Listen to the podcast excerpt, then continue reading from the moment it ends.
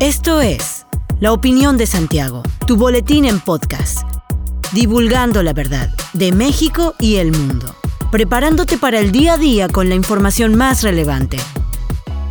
Comenzamos. Buen día, bienvenido a la Opinión de Santiago, tu dosis breve de información para arrancar el día con lo más relevante a nivel nacional e internacional. La depresión tropical Lester ha impactado en el municipio de Punta Maldonado, Guerrero, con vientos máximos sostenidos de 65 kilómetros y rachas de 85 kilómetros por hora. El fenómeno se desplaza hacia el norte y está a unos 140 kilómetros de Acapulco, por lo que ocasionará lluvias superiores a los 250 milímetros en Guerrero, Michoacán y Oaxaca, así como torrenciales en Colima y muy fuertes en el Estado de México, Morelos y Puebla. Asimismo, se diagnostica un oleaje de 3 a 5 metros en las costas de Guerrero. Hasta el momento, la tormenta ya ha dejado inundaciones en el municipio guerrerense de Tixla y están prevenidos en Acapulco y Puerto Escondido, en Oaxaca, entre otros estados de la costa del Pacífico.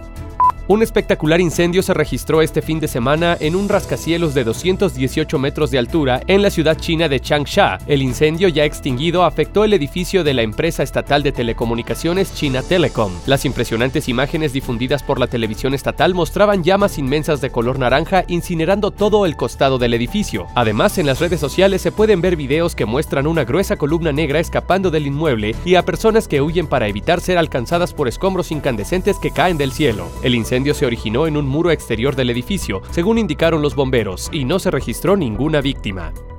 Tras el destape realizado por Marco Cortés, presidente nacional del PAN, en apoyo a Mauricio Curi González para contender por la presidencia de la República, el gobernador queretano negó que vaya a contender por la convocatoria del Blanquiazul. No voy a la convocatoria, me quedo en Querétaro, aunque la decisión que tenga el PAN la voy a seguir apoyando y respaldando, afirmó. En cuanto a las fricciones surgidas entre las dirigencias nacionales del PAN y del PRD con el PRI, reiteró que debe seguir la alianza solo con aquellos priistas que buscan ser oposición y contrapeso. Sobre su postura con relación a la Guardia Nacional y el Ejército Mexicano, el gobernador aseguró que en este asunto el PAN debe tratar con lo mejor de México. Mientras tanto, mencionó que el Partido Acción Nacional debe buscar gente de la sociedad civil y de las cúpulas empresariales para hacer alianza y ser más competitivos.